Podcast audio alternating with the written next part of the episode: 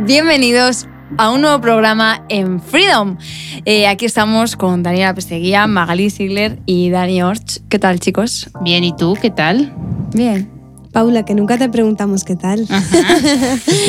Nosotros bien, muy contentos de estar una semana más con vosotros. Además, vemos que está teniendo mucho éxito desde que estamos en Spotify. Ya somos famosos, ya nos han puesto el tic en Instagram. Nada, es broma.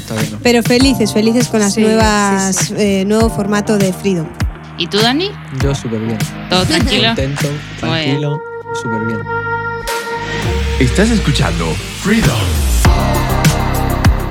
Y bueno, en el programa de hoy tendremos eh, reflexiones, poemas, eh, recomendaciones, eh, datos curiosos, música, deportes, noticias, un poco de todo. Y queremos dejaros el número de teléfono y el Instagram para que podáis participar, para que podáis comunicaros con nosotros y para que podáis también tener esa que no el programa sea de nosotros a vosotros sino que sea todo pues interactuéis un, poco eso. Y el número de teléfono es 638 136 778 y el Instagram es freedom.solidaria y pues nada, para que os paséis por allí y, y nos comentéis. Y bueno, Magali, ¿qué traes hoy? Bueno, hoy eh, en mi sección de noticias les traigo eh, una noticia que tiene que ver con algo que hablé hace unos programas atrás, ¿sí? ¿Se acuerdan que eh, les había traído una noticia que tenía que ver con la iglesia de John MacArthur, que él había decidido abrir, Mm. reabrirla, ¿sí? Eh, después de, de determinado tiempo de confinamiento, pero que no tenía la aprobación del gobierno. ¿sí? Mm. Es decir, él, eh, la ley que, le, que no le permitía abrirla aún no había sido, digamos, no había pasado su tiempo, pero él aún así quiso abrir su iglesia. Entonces, con esto le, te- le vinieron un montón de problemas y entre esos es que tiene una orden judicial en la que supuestamente no puede celebrar servicios en su iglesia, es decir, que tiene que estar cerrada. Y lo que más me llamó la atención de esta noticia fue la respuesta de este pastor hacia esta orden. Él comenta que eh, si en caso de que a él lo arresten, o, lo arresten o lo manden a la cárcel por este problema, a ver, que no es un problema, él en realidad cree que la iglesia en este momento es cuanto, cuando más tiene que estar abierta porque la gente necesita de esa fe, de esa esperanza, de ese amor de Dios en este momento en el que uno no sabe qué puede pasar mañana, ¿sí? Entonces él comenta que en caso de ser arrestado por mantener su iglesia abierta, que él eh, abriría un ministerio dentro de la cárcel. Y se compara con, bueno, con la historia de- del apóstol Pablo y bueno, y de Jesús. Él dice que su héroe, su héroe bíblico, aparte del Señor Jesucristo, es el apóstol Pablo. Y cuando fue a un pueblo, no preguntó cómo era el hotel, preguntó cómo era la cárcel, porque sabía que allí iba a pasar la mayor parte de su tiempo. ¿Sí? Muy interesante, la verdad. Además me parece, a ver, no puedo decir humilde porque no lo conozco, pero sí que es un gesto humilde, ¿no? El gesto de Sí. la persona que, que se pregunte, oye, ¿cómo es la cárcel ahí? De cómo, eh, sabiendo cuál es su destino, ¿no? Muchas veces eh, nos gusta la comodidad e incluso vemos pastores que van con su jet privado Claro. o con su viaje tal o su avión super mega tal, su hotel no sé qué y luego te van a hablar sobre, yo qué sé, la humildad y, y te parece chocante, ¿no? Claro. Entonces, bueno, me- a mí en realidad lo que, justamente lo que más me llamó la atención fue su respuesta, porque una veces, ¿qué pasa ante estas situaciones? Cuando no, no cumple con lo que se debe o no quiere cumplir con algo que se le marca porque no cree que esté bien o por X motivo, uno cuando te dicen estas cosas como que puedes ir a la cárcel o te amenazan de algo, uno suele eh, intimidarse, que la situación le da miedo y es, y es hasta incluso capaz de negar eh, lo que cree o no, o no defenderlo. Y me gustó mucho la respuesta de él, que no solo eh, se reafirmó más en lo que cree, sino que dijo que no hay ningún problema, que si hay que hacerlo se hace y que él incluso es capaz, quiere abrir el ministerio en la cárcel. Entonces me gustó mucho su, su postura, digamos, en mantenerse firme, en no volverse para atrás, porque Claro. puede que muchos pastores en miedo de que le cierren la iglesia o pase algo con los miembros de la iglesia, preferirían cerrarlo y no hacerlo. Pero me gustó mucho su decisión de mantenerse firme y es más, en- más adelante la noticia dice que no es que tiene prohibido el, el hacer las reuniones, pero sino que sí o sí deben cumplir con las normas de prevención, es decir, tienen que usar las mascarillas, Mm. hay que usar el alcohol en gel, tienen que tener determinada distancia, pero este pastor eh, afirma que él no va a cerrar la iglesia sin importar lo que pase, a menos que obviamente, como bien él dijo, se lo lleven preso, pero que él cree que en estos momentos es el mejor momento y hay que recuperar la iglesia, más que nada porque es todo muy bonito esto de las reuniones online, de que uno aún así no pierde el contacto con el Señor, pero que la gente a veces entra en esa comodidad, como decía Dani, de hacerlo desde casa y no querer salir.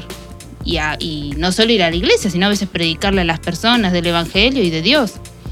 Entonces él insta a eso, a que no nos acomodemos a, a estar dentro de casa, sino que tenemos que salir. Y no solo salir para ir a la iglesia, sino salir a buscar de Dios y hablar de Él a las a todas las personas que uno lo conocen en estos momentos que obviamente la situación está un poco mejor Claro. del virus, pero aún así hay mucha gente que tiene mucha incertidumbre, hay gente que le agarra paranoia por todo esto, mucho miedo. Y bueno, recordarles que Dios les ama y que si Dios permite que pase por algo, algo debemos de aprender de toda esta situación. Así que bueno, esa es la noticia que les traje para el día de hoy. Espero que les haya gustado. Bueno, si algún día tienen alguna para recomendar, pueden escribirnos por el Instagram o por el teléfono y bueno, la podemos compartir. Muchas gracias Magali, a mí me ha gustado mucho. Además me recuerda a un compañero que tenemos dentro de la ONG, que bueno, voy a dar el nombre porque él es muy público, se llama Iñaki Palacios, y siempre, siempre me dice eh, que le encantaría entrar en prisión para poder testificar a los presos. Y es una valentía atroz poder decir esto. Yo no sería capaz y yo no sería capaz de muchas cosas que, de- que él las proclama con, con esa seguridad de que sí, que le gusta y que está, él se dedica a eso, ¿no? Eh, uno de los trabajos que ofrece la ONG Remar, los servicios que hace, es ir a las cárceles eh, con- por voluntad propia a predicar el Evangelio. Es, me parece una iniciativa buenísima, pues son muchos los eh, presos que no, no reciben nada, no reciben Claro. palabra, Claro. ese tiempo de refrigerio que te ofrece, yo qué sé, dos horitas con una guitarra, para ellos eso lo es todo, no tienen cultos. Entonces esta iniciativa que ofrece también Remar, acompañada de Iñaki y muchos otros, pues me parece de gente valiente, ¿no? Exactamente. Bueno, yo hoy os traigo un poema que la verdad es que me ha llamado bastante la atención. Muy bien. Y mm, dice así. Dice, si alguna vez te has encontrado en un lugar donde las cosas se han salido tanto de control que no te sientes digno de consuelo o paz, debes saber que estás eh, que este es exactamente el lugar donde la gracia te encuentra y te recuerda que nada del caos que crees experimentar puede alejarte de ser llevado a donde necesitas estar. En todo caso, que sea un recordatorio de que todavía estás aprendiendo y creciendo de la manera en que se suponía que debías hacerlo. Y todo lo que está sucediendo aquí lo estás preparando para la- las incógnitas que se avecinan. Y me parece súper eh, curioso, ¿no? Porque dice que todo lo que estás experimentando eh, debes saber que es exactamente el lugar donde la gracia te encuentra, ¿no? O sea, cuando te sientes solo, no sientes consuelo por nadie, te sientes eh, eso, ¿no? Mal, que estás, pues que ya no puedes más. Te debes saber que es ahí donde la gracia te encuentra, ¿no? Y, y, pues me hacía reflexionar esto también que decía Daniela sobre las cárceles, ¿no? Que Sí. hay donde el pecado abunda, sobreabunda la gracia, ¿no? Así es.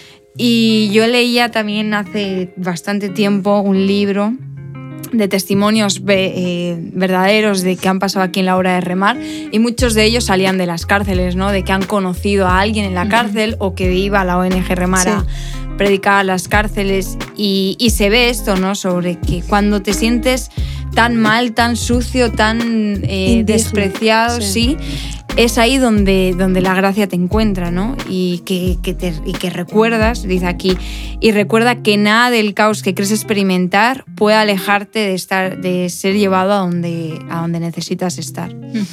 Y dice que también puede ser un recordatorio que todavía estás aprendiendo y que tienes que pasar pues, por esas cosas, ¿no? A mí la verdad es que el hablar sobre la gracia y sobre, sobre eso, ¿no? Que estamos bajo la gracia, que la gracia te encuentre.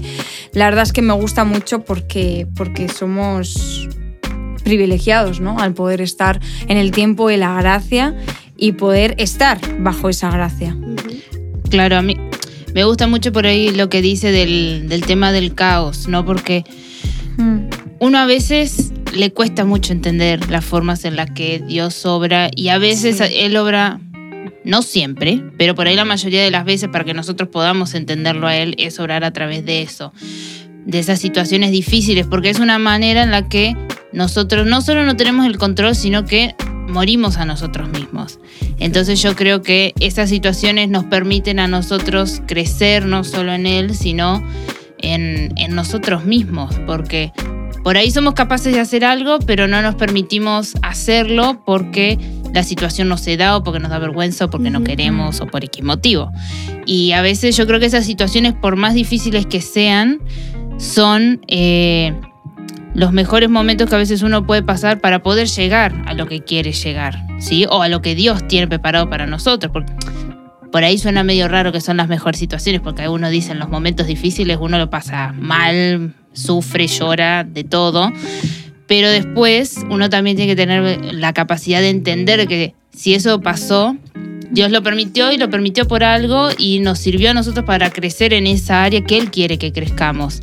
Y que bueno, y que si vuelve a venir otra situación así, por lo que fuese, saber que si Dios deja que pase, algo tendremos que aprender. Siempre, yo siempre trato de verlo desde esa forma. Claro. De no, de no enojarme ni de amargarme porque me está pasando esto, de Dios, ¿por qué te olvidaste de mí o me odias? Sino en el hecho de eh, ver lo que algo debemos de aprender en esto o en algo tendremos que crecer o algo tendremos que morir para que nos esté pasando eso en ese momento. A mí me llama la atención lo de las cárceles porque a mi madre le pasó lo mismo. Ella estaba en la cárcel y vino, no sé si sabes quién es Bernardo, Sí, Sí. lo conocemos, el pastor Bernardo, evangelista.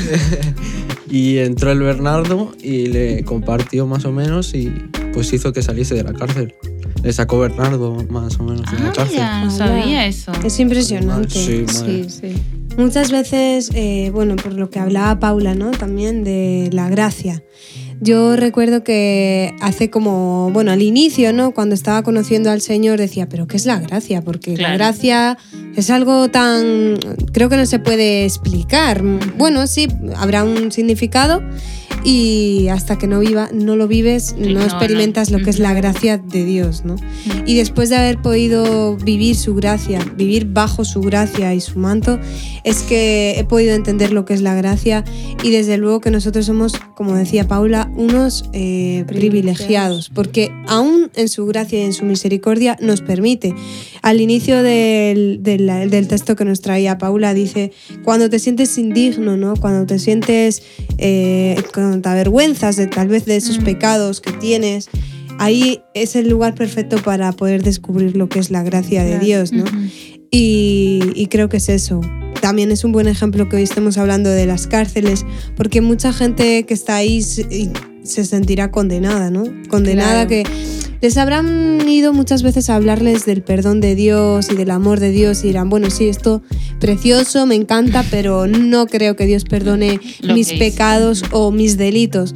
Pero sí, sí que lo hace y ahí puedes experimentar esa gracia, ¿no? Para el que nos esté escuchando, si también puede sentirse apartado de su gracia, de su misericordia, para el que nos escuche, que se sienta indigno, avergonzado también de esos pecados que Sí. todos tenemos y todos cometemos en este camino de vida, pues que queremos animarles, ¿no? Queremos animarles a que puedan experimentar el perdón de Dios. Sí.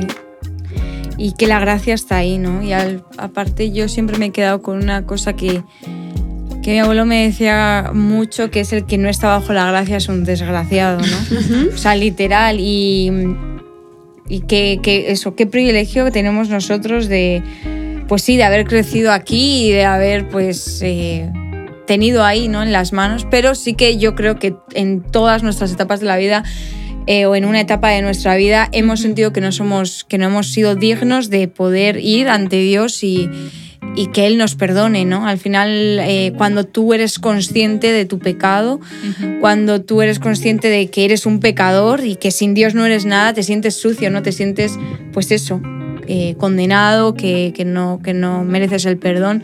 Pero cuando verdaderamente ves que Dios, aparte de ser un Dios eh, justo y esto es un Dios misericordioso y que, y que puede perdonarte, ¿no? Tienes ese, tienes ese privilegio de que Dios te perdona y sientes, como decía Daniela, esa, esa gracia y ese, ese tiempo, pues eh, ves que, que cualquier cosa se te puede perdonar, ¿no? También hay una cosa que me llama mucho la atención, que es el que mucho... El que mucho ama es el porque es el que mucho se le ha perdonado, ¿no? Eso es. Y entonces eh, hay que aprender. hay- yo por lo menos siento que, que, que por mí misma no me hubiese perdonado todo lo que he hecho o todo lo que le he podido hacer a las demás personas, ¿no? Y Dios te da pues esa oportunidad, ese renuevo y bueno, yo pienso que, que somos privilegiados y que el tiempo, o sea, que la gracia está ahí. Y que cuando te sientes, cuando no te sientes digno de ir ante Dios, de ir eh, y ponerte de rodillas, es cuando verdaderamente estás en el lugar para encontrar la gracia, como decía Daniela, ¿no? Y nada, yo creo que podemos continuar con la sección de, De- hombre de esta serie. no. Eh, la verdad que es un lujo eh, que tengamos aquí un invitado como Dani. Yo Pues sí. creo que, que hayas venido ha sido lo mejor de la temporada. A ver, no te voy a hacer la pelota para presentarte, pero yo creo que la gente ya estaba un poco harta de, De todo, a chicas. nosotras. Sí. Así que bueno, está bien que nos rompas un poco con tu tema de deportes. Venga. Yo de deportes traigo eh, el deporte de guantazos. El Ah, de bueno. Ay, señor. Dani siempre nos sorprende. Siempre, sí, siempre le trae algún deporte distinto. Y Cuéntanos. este deporte eh, es masculino, Ajá. proviene de Estados Unidos y popularizó en Rusia en 2016, pero se hizo popular solo a principios de 2019, Ah, vale. cuando se llevó a cabo el primer campeonato mundial de bofetadas deportivas en Rusia. O sea, campeonato mundial. De Rusia. Madre mía. en Guantazos. La verdad que de los rusos no me espero menos. Pero bueno, es actual, es actual. Se juega, eh, consiste en dar eh, un guantazo en la mejilla con la mano abierta a su contrincante hasta que el oponente se rinda o termine noqueado. Ay, por favor. Pero ahí entre hasta- los dos. Entre los dos, Ay, hasta que se maten ahí. Terrible. Eh, cualquier persona mayor de 18 años puede participar en la competición, pero tiene que estar aprobado por un médico. claro, Bueno, obviamente. No puede jugar alguien. Para lo poco lógico que es este deporte, es lo único lógico que Lógico. encuentro. Eh, Tal cual. Eh, el deporte no, no cuenta con categorías de peso. Eh, por muchas veces la competencia no son justas, ya que la confrontación se realiza eh, entre oponentes de diferentes con Edades. texturas físicas y capacidad. Vamos, Ah, que claro. te puede tocar uno que pese 150 kilos, como te puede tocar uno que pese 70 kilos, y a ver, a Sí, o- quién gana. O que te toque un flaquito escuálido que no tenga fuerza y te toque uno así musculoso que de una te duerma. Ya se sabe quién va a ganar. Sí. Y el primer campeonato profesional fue realizado en Moscú, Rusia, en mayo de 2018 y el ganador fue Vasily Kamotsky, Muy bien. Muy bien. Bueno, de 28 años y 160 kilos, y fue Madre. premiado con 30.000 rublos, que es eh, 40 470 euros. ah, bueno. Ah, bueno. Bien. Algo está Con algo. 28 años, oye, Bueno, ¿qué te parece? 160 kilos. Y bueno, no Bueno. será para seguir preparándose para el próximo campeonato. Y eso es lo que traigo. Pues sorprendente, como todo lo que nos traes, Dani. Yo a veces me pregunto, ¿no? Cuando. Me- a ver, están buenos estos deportes porque uno se Sí. entera de otras cosas, ¿no? Pero yo digo, la gente, ¿cómo hace para inventar estas cosas? No, ¿Y cómo hace Dani para descubrir Eh, estas También, cosas? ¿no? Porque tenés que inventar un deporte en el que se den bofetazos todo el tiempo. Mm, Ya, es un poco raro, la verdad. Yo lo que me sorprende es que los hagan deportes, de verdad. Sí, sí, claro, sí. no, y aparte el tener campeonato es como un deporte oficial. Claro. Entonces, eso es lo que más me sorprende. Es, es ay, sí, cosas, cosas, las Y cosas que, que uno haya dinero de por medio. Sí, también, también. encima hay dinero. También. Pues si queréis puedo seguir yo con mi sección, Siga usted, que siga por usted. desgracia hoy no hablaré de música, Bueno. pero traigo un tema bastante interesante Muy que pues se me ocurrió después de ver una publicación en Facebook eh, donde hablaba sobre, bueno, so- ahora os voy a decir sobre qué hablaba. Lo primero que quiero daros es un dato a ver qué os parece. Si A os ver. parece muy sorprendente o bueno, sin más. Diga, diga. 33 millones 400 mil De abortos, seguro. abortos este año. ¿Qué os parece? Eh, Pues sorprendente. un dato no muy bueno, pero bueno. 33 millones de abortos. Y es que con el aborto la verdad es que no puedo hablar, así que porque me pongo. Me callo también. Bueno, sí que es verdad que habrá varias cifras en- entre estos 33 millones que habrán sido, pues bueno, por causa natural, que tal vez no ha sido provocado, ¿no? Este aborto. Muchas veces podemos perder un bebé, pues de forma natural, sí. pero es eh, sorprendente que todavía haya personas que se que no tengan ese esa respeto, ¿no? Ese, no sé, esas- es que es tan fuerte, ¿no? Que alguien decida matar a su bebé, porque esa es la realidad. Claro. Entonces, el dato que traigo hoy, bueno, aparte de este, que es bastante sorprendente, eh, es un estudio que se ha hecho, eh, bueno, con ratas, Ay, eso es lo raro, ¿vale? Ajá. Pero se ha hecho un estudio que ha sido aprobado y todo, que dice que el primer latido de corazón humano aparece en los embriones a partir de los 16 días. Ya. Vale. Que ni siquiera te enteras de que ya estás embarazada. Claro. Con 16 días, pues crees que tienes gases, a ver. No, pero es, es, es, es curioso, es curioso Sí, sí, porque, claro. porque además esto desmonta muchas de las teorías que tienen Mm. las personas que están a favor del aborto, ¿no? Una persona que decide abortar está totalmente convencida de que la persona de que De el que ni embrión no siente, no, no. No, es más, dicen que eh, no se, co- al feto no se lo considera un bebé o una persona hasta los tres meses. Eso. Y es muy contradictorio porque si a las dos semanas ya se le puede sentir el latido de cómo es que a los tres meses, no sé, hasta los tres meses no se le considera Sí, una persona. Y con eso ya se quitan la culpa, en plan, ah, bueno, como hasta los tres meses todavía Claro. no tiene ni, ni, ni cabeza ni nada.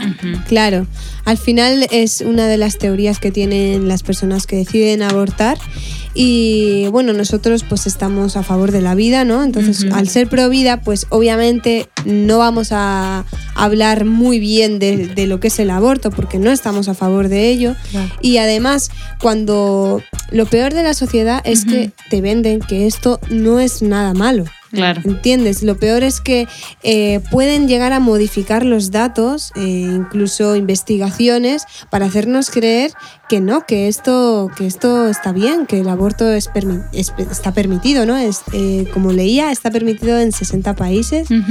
Y bueno, voy a leer un poquito lo que es la noticia de, Vale. de esto, ¿vale? Son el embrión con 16 días ya podemos sentir su primer latido, o sea, impactante.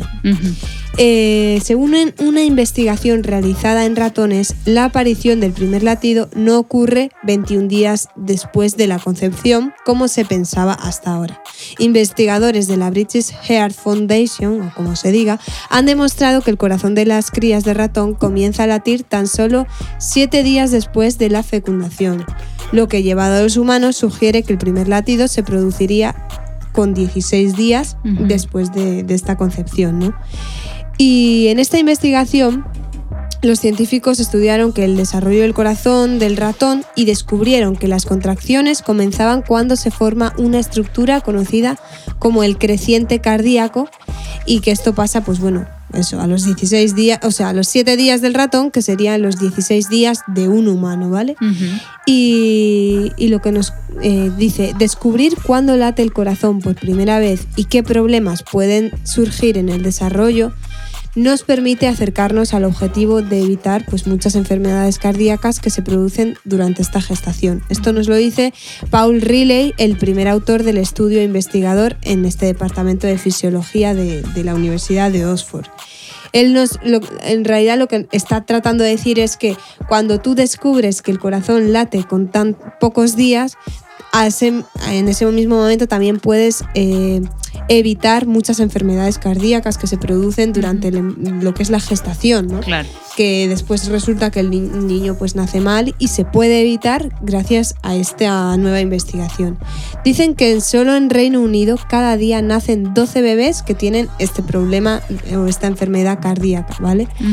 Y por ese motivo es que los científicos están interesados en, ver cómo funciona eh, lo que es eh, el corazón y cómo pueden aparecer los, estos fallos. ¿no? O sea, realmente esta investigación no se hizo para, para desmentir las teorías de las pro aborto, ¿vale?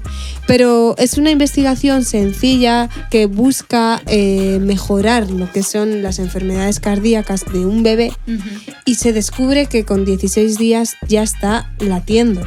Y es sorprendente, ¿no? Como una Mm. vida, pues ya, ya es vida desde el momento en el que tú lo sabes y, y a los 16 días, como dices, se escucha el latido. Se escucha, no, bueno, lo tiene. Y, y cómo nos auto podemos, o sea, cómo nos podemos llegar a, a engañar a nosotros mismos y creer que, que el aborto es algo que está bien y que puedes asesinar a un bebé que realmente con 16 días ya está siendo un bebé. Ese es un bebé en el momento en el que Dios pensó que tenía que serlo. O sea, cuando en el momento que hay un versículo, ¿no? Que dice que desde el vientre de tu madre yo ya te conocí y te puse nombre, ¿no? Entonces, ¿quiénes somos nosotros para poder decidir si ese bebé puede o no vivir? Y me pareció una noticia bastante interesante, aunque no tiene nada que ver con música, pero sí que creo que es bueno, ¿no? Que de vez en cuando se repitamos temas de, de, de provida porque estamos a favor de esto. Sí, algo a mí que me sorprende mucho del... No es que me sorprende, me cuesta mucho entender desde mi punto de vista, desde lo que yo creo, es... eh, puedo entender, puedo enten- no estoy diciendo que lo justifico, puedo entender que eh, la- a los jóvenes, las adolescentes o las o chicas que no han tenido bebés. Se hagan a la idea de que el aborto es eh, algo bueno o que el aborto tiene que ser legal y todo eso. Ujú, A mí lo que me cuesta mucho, pero muchísimo entender porque para mí no tiene lógica, es que las ma- madres que han tenido hijos, ya sea dos, cuatro, veinte o uno, Sí, estén- apoyen. eh, apoyen en lo que es el, aborto. Porque es decir, o sea que a tu hijo, si hubieras tenido la oportunidad, lo hubieras abortado. Estás dando a entender. eso. Estás dando a entender que si tu hijo hubiese sido en otra situación o otra cosa, hubieras decidido no tenerlo. Eso es algo que a mí, a mí no me cuadra, porque yo digo, le estás diciendo a tu hijo que hubieras decidido no tenerlo y que él no existiera. Y es- esas son las cosas a mí que me cuesta muchísimo entender, que la verdad yo no les veo lógica. Y la gente te va a decir, ya, pero bueno, pero eso era otra Sí, siempre era otra dar historia. Y no qué sé yo, qué sé cuánto pero es lo que estás transmitiendo. Te puede gustar o no, pero es lo que estás diciendo. Y a mí, me, me- a mí lo que a veces me, me choca es eso, que la gente va por ahí diciendo las cosas como si fuese así y no se para dos segundos a pensar lo que está diciendo. Que por ahí tenés tu hijo que no le importa y apoya lo mismo que vos, o tenés ot- otro hijo que por ahí se pone a pensar eso. ¿Y qué le vas a contestar a tu hijo si te dice eso? Si te pregunta, si, hubiera, si el aborto hubiese sido legal, ¿me hubieras tenido o no? Claro. Entonces son esas situaciones que yo más que nada en Argentina, cuando yo trabajaba en una escuela y daba clases, las, las nenas de 12, 13 años iban ahí por la vida con el pañuelito Claro. verde. Claro. Y yo le decía, pero vos sabés lo que estás diciendo, vos sabés lo que estás apoyando. Por eso, como digo, lo puedo llegar a entender porque son chiquitos y por ahí ellos repiten lo que escuchan en su casa o las Sí. ideas que les dicen sus padres y van por ahí repitiendo como loros. Pero la gente grande que ha tenido, que tiene su familia y que tiene sus hijos que haga, que de ese discurso, es lo que a mí más me preocupa, porque es decir, la gente no piensa o no le importa a su familia cuando Ujú. decís eso. Entonces son esas situaciones que a mí me, a mí personalmente me chocan mucho, pero que bueno, es, es en lo que vivimos últimamente. No sé, y aparte que es que son.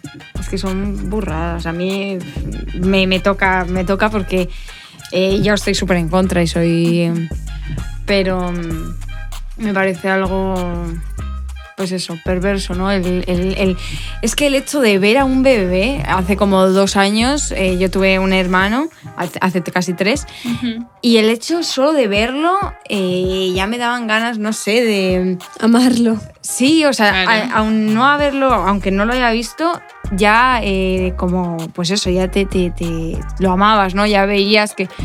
Y el, ya el hecho de verlo es como... Joder, y la gente matando, ¿no? Y el privilegio que es ver eh, un nacimiento, el privilegio que es ver un bebé y cómo va creciendo, ¿no? Yo mm, no vivo con mi hermano, pero mm, cada vez que llego a casa he aprendido cosas nuevas y me ilusiona, ¿no? Me ilusiona hablar con él, me ilusiona. Y no entiendo cómo la gente puede, eh, eh, pues eso. Bueno, que sí, que entiendo que hay miles de situaciones, ¿no? Sí, Por eso sí. supuesto. Pero eh, no quita el hecho de, de, to- de ese De una privilegio. vida. Sí. Y- Es pero así. bueno, Pero bueno, hay temas que... hay temas que, bueno, Temas y temas. temas y ¿Y temas. cuál es el último tema? El último tema. Bueno, el último tema cambiando rotundamente. Ya. ¿sí? Eso, el ambiente. El ambiente, tal cual. Mejor. Bueno, hoy en mi traigo los famosos datos curiosos. Sí, ¿eh? Vale. Hoy les traigo datos sobre una comida que yo creo que todos hemos comido, de grandes, adultos y viejos, ¿sí? Y que están todos sus tipos de variedades, ¿sí? Que es el arroz, ¿sí? Uh, No sé a quién de acá le gusta el arroz o no le gusta. Me encanta. ¿Le gusta? ¿Le gusta? Muy bien, perfecto. arroceras. Arroceros. bueno, el arroz, sí, bueno, como todos sabemos, es como una comida un poco más oriental. Sí, por ejemplo, si uno va a los países de China o Japón, siempre está el famoso chiste de que tienen los ojos así achinados de tanto comer arroz. ¿Sí? Pues nunca había escuchado, la verdad. ¿En serio? Sí, Yo sí, lo he escuchado un montón de veces. Pero bueno, en este caso justamente eh, es el arroz, ¿sí? Es el cereal más utilizado en la alimentación humana. Ala. ¿Sí? No me sorprende tanto. Yo en mi dieta hasta el arroz, vamos, cada día de, casi. de siete días de la semana, cinco Ocho, comemos arroz. sí, sí, se puede decir. Más o menos. Ah, además, lo de los ojos cerrados de los chinitos, Ajá. yo no sé, es un chiste, claro, pero viene porque como siempre quema el arroz, al estar soplando, pues eso, que se les cierran los ojos a los chinos y bueno, Claro. continúa. Tenemos, hay un montón de teorías sobre los ojitos de los La pobres chinos. vale. Otro dato es más o menos de qué tan antiguo es el arroz. ¿sí? Dice que se han encontrado pruebas arqueológicas del cultivo del arroz de antes de 6.000 años antes de Cristo ¿eh? en una caverna del norte de Tailandia. Sí, o sea que viene de De años. de años luz. ¿Sí? Muy bien. Ahora, ustedes se preguntarán, cuál ser el cereal más utilizado, ¿cuánto cereal, se- cuánto, perdón, cuánto arroz se produce? ¿Sí? ¿Al año o qué? Claro, al año más o menos. Se dice, la producción mundial, ¿sí? O sea, todo el mundo, es de 620 millones de toneladas de arroz. Impresionante. Saquen sus cuentas, vieron un montón. Obviamente que la mayoría está en la zona eh, de Asia, porque bueno, ahí es, de la, es la mayor productora, pero bueno, hay otras partes donde también se producen. Muy bien. Esto, vale, el dato que sigue tiene que ver un poco con lo que hablábamos hoy, en este caso no es de los chinos, es de los japoneses, y tiene que ver un poco de la historia que tiene el arroz para ellos, ¿sí? Dice que para los japoneses, el emperador de Japón, ¿sí? Es la encarnación de Ninigo no Mikoto, que es el dios de la planta de arroz. bueno. ¿Sí? Así que vean ustedes la importancia que tiene en este país el arroz. ¿sí? O sea, el emperador se le considera la reencarnación de este dios. Arroz, ¿eh? De allá arroz, allá a full. De ahí que nos guste tanto. También puede ser.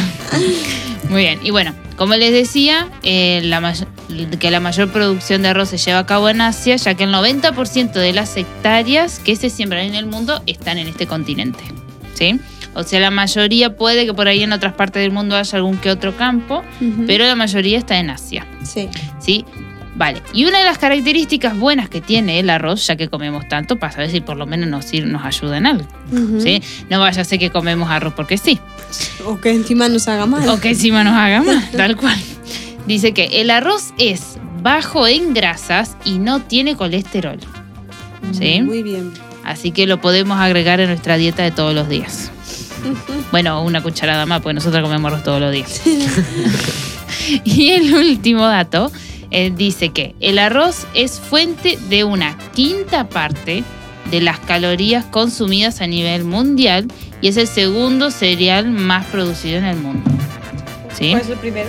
El primero es el trigo. ¿sí? El segundo es el arroz. ¿sí? O sea, están ahí codo a codo peleándose a ver quién llega primero.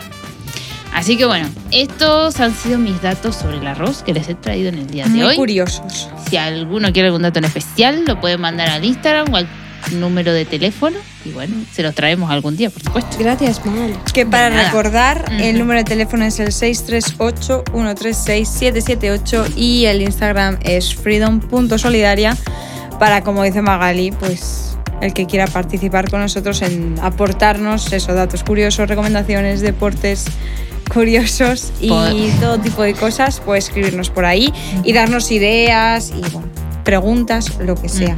Tal cual. Así que nada, hasta el próximo programa, ¿no? ¿O Mm. alguien tiene algo más que decir?